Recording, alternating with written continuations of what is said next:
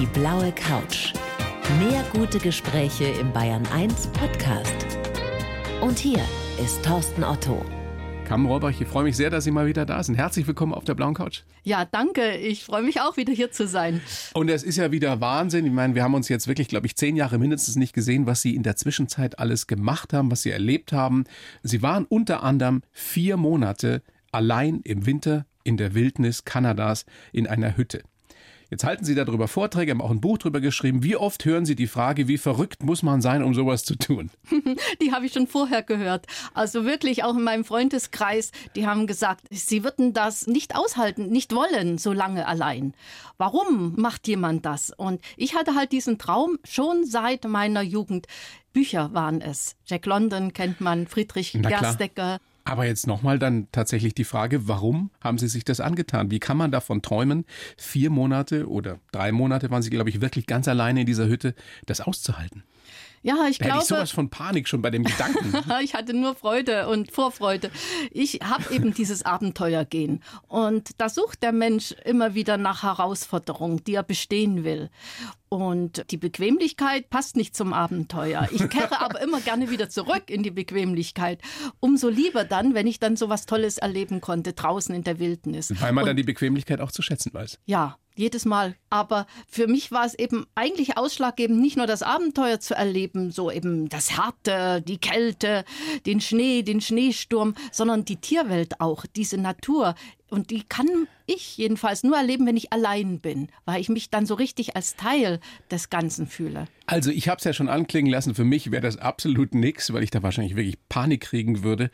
Hatten Sie sowas auch? Ich meine, drei Monate komplett alleine? Nein. Was macht die Einsamkeit mit Ihnen? Nein, ich hatte keine Panik. Es war eher Panik, ob ich überhaupt hinkommen kann. Es hatte damals sehr viel geschneit und der Flieger konnte nicht dort landen. Ich hatte mir im Sommer meine Blockhütte angeschaut. Die hatte ich äh, eine Wanderung hingemacht, zusammen mit meinem Freund, damit er dann auch weiß, wo ich im Winter bin, damit er da so eine Vorstellung hat. Und dort sollte dann der Flieger mich absetzen. Ich hatte Nahrungsmittel eingekauft in der 500 Kilometer entfernten Stadt Prince George. Dazwischen gibt es, glaube ich, keine Siedlung. Vielleicht Dazwischen ist nichts. 500 Kilometer entfernt ist die nächste mhm. Ortschaft. Ja, die nächste große zumindest. Im Sommer gibt es bestimmt so Sommerlager und von Anglern so Anglerhütten und sowas. Aber im Winter da kommt man nicht hin. Und ich war dann darauf angewiesen von dem Besitzer der Hütte, Outfitter heißen die ja in Amerika, so die solche Reisen auch, bei dem hatte ich die Hütte gemietet und der sollte mich dann mit dem Schneemobil hinbringen. Und das hat einen Monat gedauert, weil es immer wieder zugeschneit ist. Die Piste um so viel. Ich hatte ja die Lebensmittel alle gekauft, mehrere Schlitten waren angehängt und da kann man nicht so im Tiefschnee fahren. Da musste immer wieder eine Piste festfahren fahren. Was für ein Aufwand, um dann alleine drei Monate in einer Hütte in der kanadischen Wildnis im Winter auszuhalten, wo es dann auch bis zu minus 40, 50 Grad draußen hat. Ne? Und auch ja. in der Hütte wahrscheinlich nie richtig warm wurde. Doch, doch. Ich hatte wunderbare Öfen, zwei Öfen sogar. Die sind so Kanonenofen, sagt man wohl dazu. Innerhalb einer Stunde, sag ich mal, hatte ich Plustemperaturen. Aber morgens zum morgens, Teil bis minus 20 Grad, ja, auch in der Hütte, ne? Ja, aber nach einer Stunde war es schon so äh, plus fünf, plus zehn. Sehr angenehm. plus fünf schon. Ja, nach einer Gott. Stunde. Und solange bin, solange bin ich noch mal im Schlafsack reingekrabbelt. Aber trotzdem, was macht diese Einsamkeit mit einem Menschen, auch wenn man so gestrickt ist wie Sie, dass man da eben keine Panik kriegt? Man ist ja trotzdem mhm. komplett auf sich selbst zurückgeworfen. Ja, das bin ich bestimmt eine Ausnahme, dass ich schon solche ähnlichen Situationen früher schon erlebt hatte. Zum Beispiel ein Jahr auf den Galapagos-Inseln, allein auf so einer Insel mit den Tieren oder eben andere Situationen, wo ich in der Wildnis war. Und Sie waren mal ein halbes Jahr in einer Einzelzelle inhaftiert in der DDR. Kann man das in irgendeiner Form vergleichen? Ja. Diese Einsamkeit dort in dieser Einzelzelle und die in der kanadischen Wildnis, die Sie ja nun freiwillig gesucht haben. Durchaus kann man das vergleichen. Nur die kanadische Einsamkeit war viel schöner, weil ich ja da nicht ganz Klar. allein war. Da waren Wölfe, Füchse, Vögel, Eichhörnchen.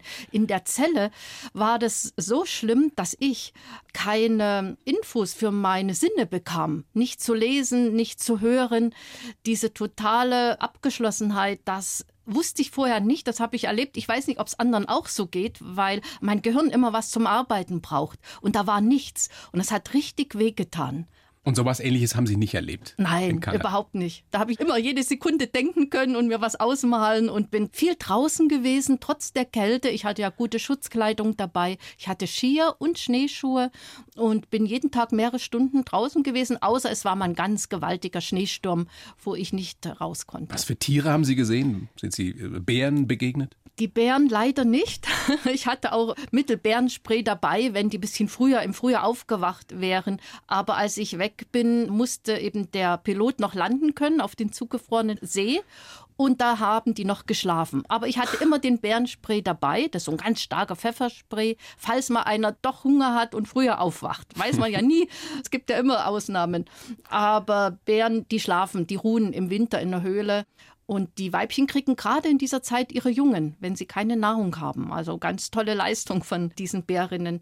Ich habe Wölfe gesehen, Fuchs, Vögel. Es ist ja hoch oben in den Rocky Mountains ein See, der in so ein von 3000er Bergen umgeben ist.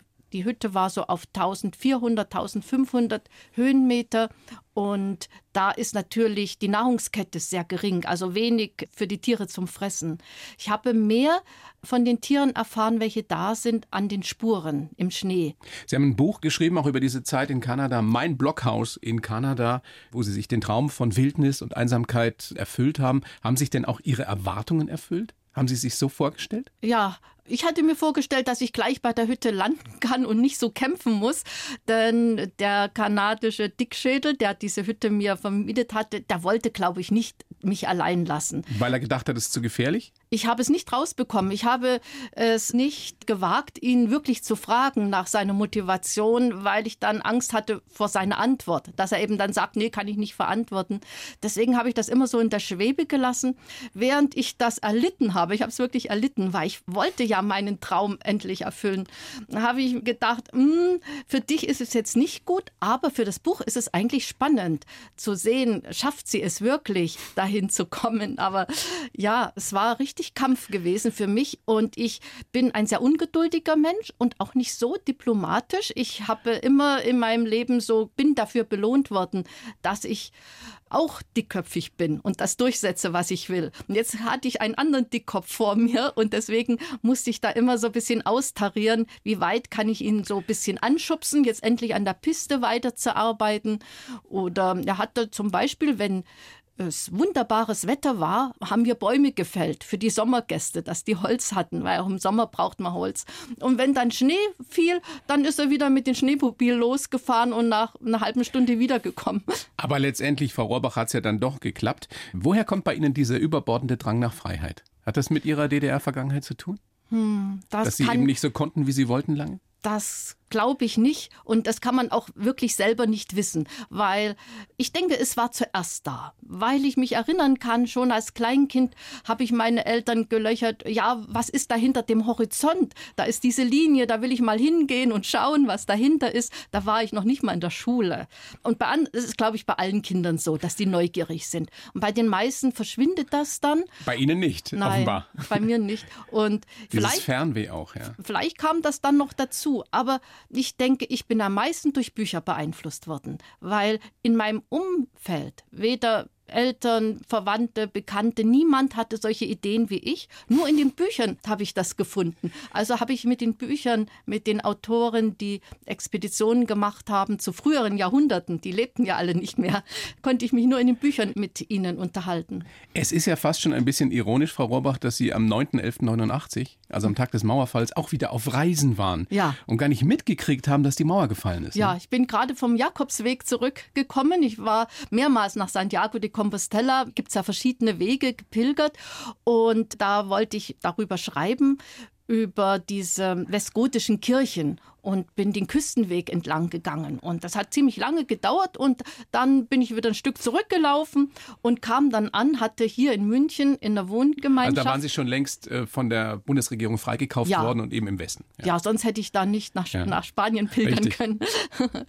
ja, und ja, ich hätte alle das nicht machen können, was, wenn ich dort geblieben wäre, bis zum Mauerfall hätte ich alle meine Kraft, alle meine Energie, da würde ich vielleicht gar nicht mehr leben, da wäre ich ein Mensch kann auch an Verzweiflung sterben, weil er dann nicht mehr gut ist. Und ich glaube, ich wäre krank geworden. Also Sie kommen zurück aus Santiago de Compostela mhm. in ihre WG in München und ihre Mitbewohner erzählen ihnen, dass die Mauer gefallen ist. Ja, ich habe erst gar nicht verstanden, was für eine Mauer. Die hatten die Türe geschmückt, herzlich willkommen im freien Land und so. Und äh, so, weil sie ja wussten, dass ja meine ganzen Familie, Eltern, Geschwister noch im Osten leben und sagt, jetzt kannst du sie endlich wieder besuchen und die können hierher kommen und die haben sich so für mich gefreut und für alle Ostdeutschen, die da jetzt frei sind. Was hat das für Sie bedeutet in dem Moment? Hm, ich war eigentlich nur überrascht. Ich hatte länger gebraucht, um das zu verstehen, was eigentlich passiert ist und im, drüber zu lesen, Berichte anzuschauen im Fernsehen, Wiederholungen, wie damals die Leute auf die Mauer gestiegen sind und Filme darüber anzuschauen. Ich musste mich wirklich richtig damit beschäftigen und ich selber hatte ja schon alles. Es hat in meinem Leben jetzt nichts mehr persönlich bedeutet, nur für die, dass ich mich für die anderen gefreut habe. Für Ihre Familie hat es natürlich auch was bedeutet, die Sie ja wahrscheinlich auch zum Teil lange nicht mehr gesehen hatten. Ja, und vor allem konnten sie jetzt auch die Freiheit genießen. Sie konnten jetzt ihre Berufe weiterführen oder freier gestalten, konnten auch Reisen machen. Ich wollte ja nie reisen, ich wollte immer Expeditionen machen, aber die konnten jetzt zum Beispiel auch mal in den Alpen wandern oder mit ihren Kindern mal nach Rom oder Paris reisen. Also, das ist jetzt alles 30 Jahre her. Kaum zu glauben. Unglaublich, oder? Mhm. Also es kommt mir nicht so lange vor. Für mich ist das eigentlich sehr gegenwärtig. Insofern beeinflusst schon das mein Leben, weil ich darüber immer viel nachdenke, was geworden ist und was vorher war. Es ist für mich sehr aktuell, nicht nur jetzt durch den Jahrestag. Frau Rohrbach, das ist spannend, mit Ihnen zu sprechen, Ihre Geschichten zu hören. Ich habe für Sie einen Lebenslauf geschrieben. Mhm. Den würde ich Ihnen jetzt geben. Sie lesen den bitte so vor und kommentieren und schimpfen oder loben dann sehr gerne danach. Bitte schön. Bin ich ja mal sehr gespannt, ich was auch. über mich zu sagen ist. Also, ich heiße Carmen Rohrbach und beobachte für mein Leben gern. Am liebsten Tiere, aber auch andere Menschen oder mich selbst. Mein Abenteuergehen macht mich rastlos und ich liebe es, unterwegs zu sein. Ich war schon immer eine Grenzgängerin. Und auch die Mauer konnte mich letztlich nicht aufhalten. Im DDR-Gefängnis hat mich mein Gedankenkino gerettet. Der frühe Tod meines Vaters hat mich gelehrt, dass man seine Träume nie aufschieben sollte. In Bayern habe ich schon lange ein neues Zuhause gefunden und gerade genieße ich das Gefühl, mich auch unter Menschen wohlzufühlen. ja, der letzte Satz, weil ich ja aus der Einsamkeit jetzt in, in, Kanada gewesen bin. Ich muss aber schon, das stimmt schon, der letzte Satz. Unter vielen Menschen ist es mir nicht so wohl. Das heißt allein unter vielen Menschen.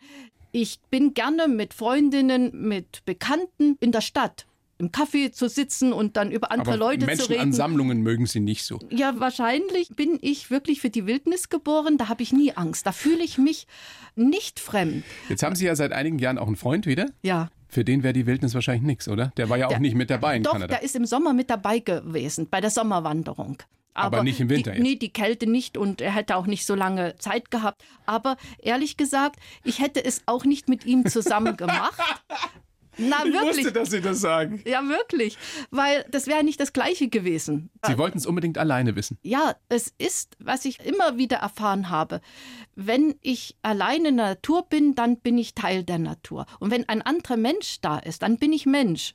Ich vergesse das dann, weil ich mich dann so einbringe, so eintauche. Und das kann ich natürlich nicht, wenn man da mit einem anderen Menschen Guten Morgen sagt und so, hast du gut geschlafen. Also Sie sprechen in diesen drei Monaten wirklich nur das Allernötigste mal per Funktelefon, um zu sagen, es geht Ihnen gut, aber mehr nicht. Tagelang gar nichts. ja, Oder führen Ah. Sie Selbstgespräche? ja, das mache ich auch sonst auch. wenn ich, Sie wenn ich, brauchen gar niemand anders zum Reden. ist praktisch. Ja, na, ich habe dann mir immer was gesagt, wenn ich da in der Hütte war, dass ich aufpassen muss. Pass auf, dass der mich gewarnt, weil das ja die innere Stimme ist. Die Hütte hätte ja abbrennen können, wie Zunder, wenn man dann nicht immer wieder den Ofen richtig behandelt. Die sind sehr gefährlich. Das ist schon manche Hütte abgebrannt. Und so habe ich ihm gesagt, also hast du wirklich dein Funktelefon auch eingesteckt und dein Tagebuch, das sollte ja auch nicht mit wegbrennen, wenn das mal passiert. Es hätte passieren können. Und dann hätte ich wenigstens Hilfe, Hubschrauber herbeirufen können. Also, es ist ja alles gut gegangen. Sie haben das überlebt und zehren auch noch heute von diesen Erinnerungen. Jetzt wollen wir mal gucken, wie Sie so geworden sind, Frau Rohrbach, wie Sie heute sind. Geboren sind Sie in Bischofswerda im äh, Landkreis Bautzen, also im Juli, im Sommer, ein Sommerkind. Ja. War Ihnen das wichtig, das zu betonen? Ja, weil das passt zu mir. Ich glaube, ich bin ein Sommerkind, weil ich auch immer schon den Sommer genossen habe. Deswegen hat das auch kaum jemand verstanden, dass ich ausgerechnet im Winter dann nach Kanada, du liebst doch die Sonne und die Wärme. Sag ja, ich liebe die Extreme. Die Wüste und das Hochgebirge. Also die Mama, die lebt noch, die ist 94? Ja. Der Papa ist sehr früh gestorben mit 56 schon. Da waren Sie gerade auf Reisen. Da wo auch sonst, auf den Galapagos-Inseln. Richtig. Stimmt es, dass die DDR-Führung Ihnen damals nicht gestattet hat, noch einmal zurückzukommen, noch einmal einzureisen, um sich von ihm zu verabschieden? Ja, er war schon krebskrank. Und ich wusste, ich bin ein Jahr auf Galapagos, das wird er nicht mehr überleben. Das war schon im Endstadion. Und ich hätte ihn gerne nochmal besucht, aber zu dem Zeitpunkt, Sie haben mich über zehn Jahre nicht in die DDR einreisen lassen. Erst- Nachdem die Bundesregierung Sie freigekauft hatte nach diesem Fluchtversuch, über den wir ja auch noch sprechen werden. Also Sie waren eine Persona non grata in der DDR. Unerwünscht, ja. ja, alle meine drei Geschwister haben geheiratet in der Zeit, als ich schon in Westdeutschland war. Und sie haben immer Anträge gestellt. Und es sind ja so Tage, wo man eigentlich die Familie zusammen haben möchte. Eben auch die große Schwester, die älteste Schwester. Und nein, hat man mich nicht gelassen. Sie haben mal gesagt, dadurch, dass ich ihn nicht mehr gesehen habe, also mein Vater, als der gestorben ist und auch davor nicht, ist er für mich in gewisser Weise immer noch da. Ja, Wie meinen Sie das?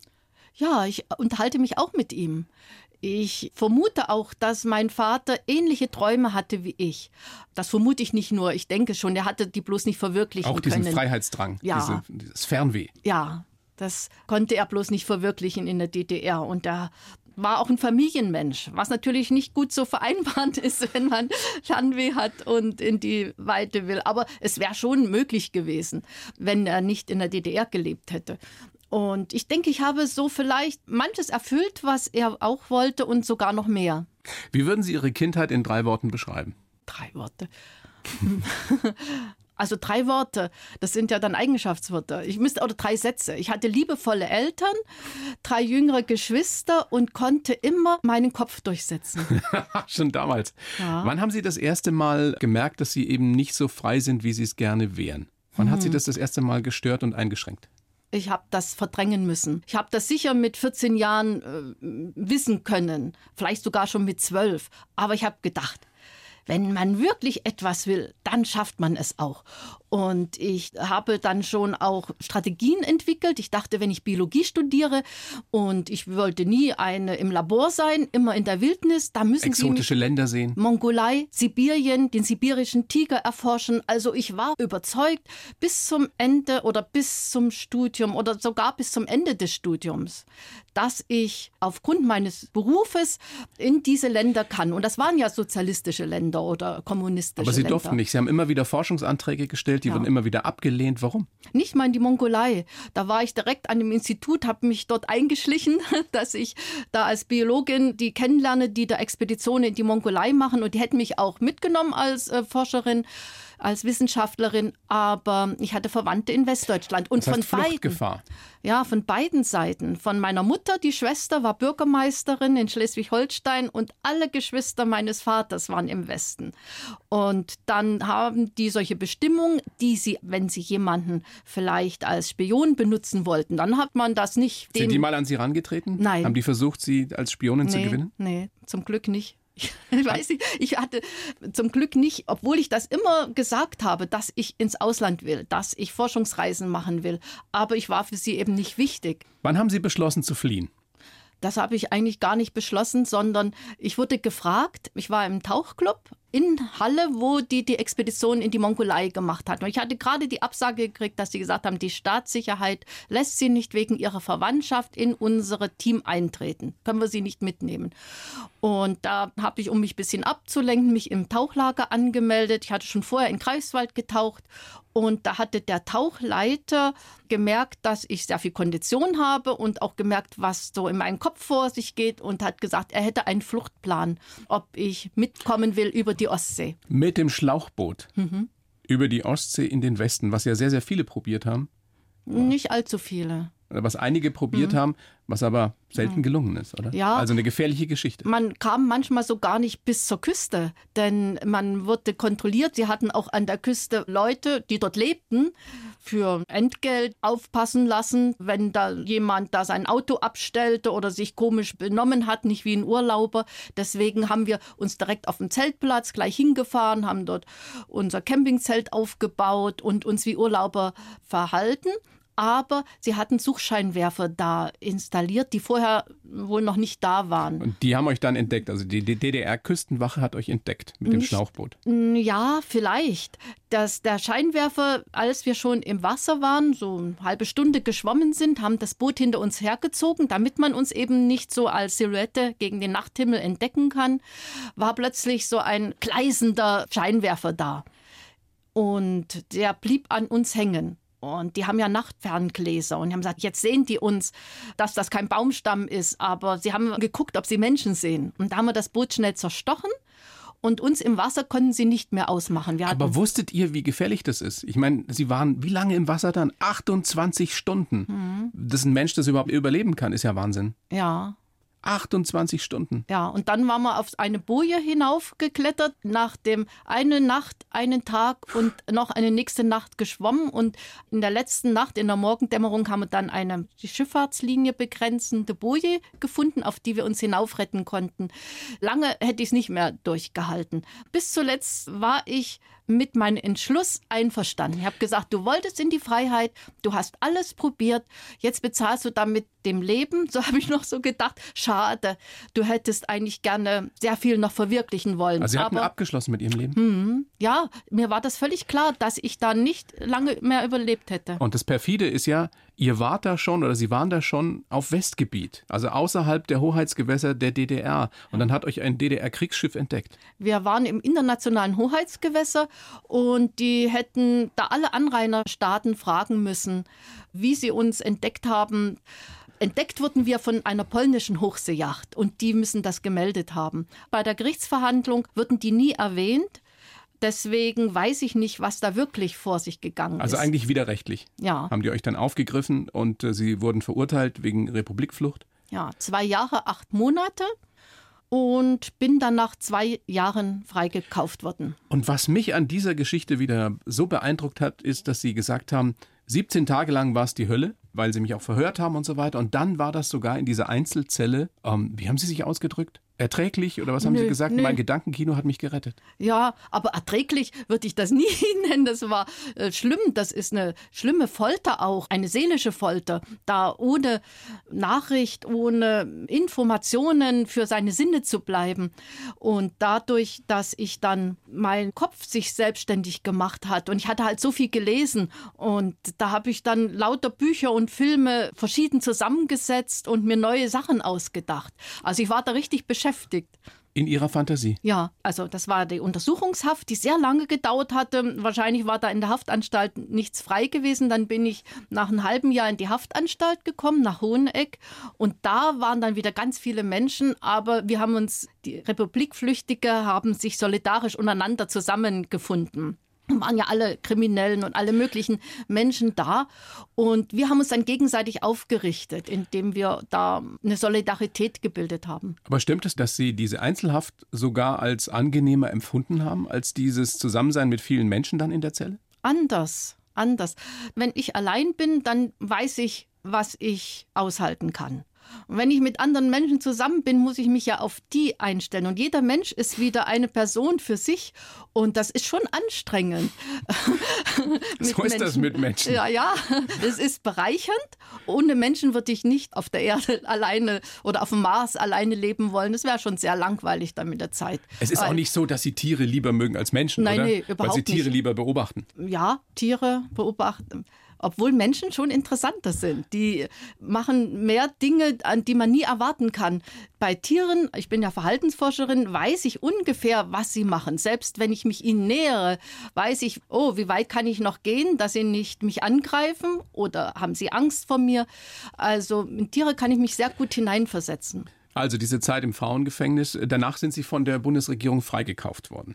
Kamen nach München. Wie war das denn am Anfang hier? War es ein Kulturschock? Haben Sie sich gleich wohlgefühlt? Ja, ja, äh, sicher auch deswegen, das ist ja auch meine Anlage, die mir mitgegeben worden ist. Deswegen kann ich mich auch in einem indigenen Indianerdorf sofort einfügen oder in einem Dorf in den Anden, wo die Salasaka-Indianer leben oder in der Mongolei mit den Mongolen oder im Jemen mit den Frauen, so dass die dann immer gesagt haben, jetzt bist du eine von uns. Weil sie so. so anpassungsfähig sind? Ja, das passiert einfach. Ich habe das nicht vor. Sicher hängt das mit meiner Neugier zusammen, dass ich mich total wie in die Natur auch dann total auf diese Menschen da einlasse. Aber ja, hier dann, als ich in Westdeutschland war, ist mir das deswegen auch einfach gefallen. Äh, weil ich sofort wusste, was ich will. Also ich bin nicht in die Geschäfte gegangen. Ich bin zwar mal über den Viktualienmarkt, mh, hm, schön so viel Obstsorten hatte ich noch nie gesehen, aber ich bin nicht wegen den Bananen hergekommen, sondern ich habe sofort gefragt, wo ist das Institut vom Konrad Lorenz? Die hatte ich vorhin schon genannt, den Gänsevater und wusste, das ist meine Stadtrampe. Das ist denn, jetzt Ihre Chance, endlich wirklich diese exotischen Reisen, Expeditionen zu unternehmen. Ja, denn ich hätte jetzt in alle Himmelsrichtungen reisen können. Aber wozu? Ich wollte einen Forschungsauftrag haben. Und deswegen bin ich da an dieses Institut und auch da wieder, man darf nie gleich aufgeben. Die sagen, kommen Sie gar nicht erst vorbei, wir brauchen niemanden. Ich hatte ja nicht gesagt, dass ich vom Osten komme. Ich bin Biologin, habe Diplom und so, interessiere mich für Verhaltensforschung. Ja, bleiben Sie ferne, wir brauchen Sie nicht. Und dann bin ich trotzdem hingefahren und geblieben. Man und muss hat, hartnäckig sein, wenn ja. man seine Ziele, seine Träume verwirklichen will. Jetzt haben Sie fast die ganze Welt gesehen. Gibt es noch Ziele, wo Sie sagen, da will ich unbedingt noch hin? Das ja, muss ich noch machen? Ja. In meiner Jugend hatte ich immer gesagt, wenn ich sagte, wo willst du hin? Da habe ich gesagt, von Feuerland bis Kamtschatka. Kamtschatka ist diese sibirische Halbinsel und Feuerland ist ganz, also praktisch quer über die Erde, über das Festland. Und da wollen und, Sie. Und in Kamtschatka war ich noch nicht, in Feuerland war ich schon. Also ich habe das so als Symbol gesagt. Ne? Ja. Ich will in Feuerland und bis Kamtschatka und alles dazwischen auch. Aber die Erde ist ja viel zu groß. Aber das war immer so meine Schlagwörter oder so Symbolwörter. Kamtschatka und Feuerland. Das fand ich einfach so vom Klang her so toll. Und in Kamtschatka war ich noch nicht. Da gibt's das kommt noch. 200 Vulkane gibt es da, die eben immer noch, nicht gleichzeitig, aber immer noch tätig sind. Da gibt es Braunbären, wie in Kanada auch. Und ja, wilde Flüsse, Wälder.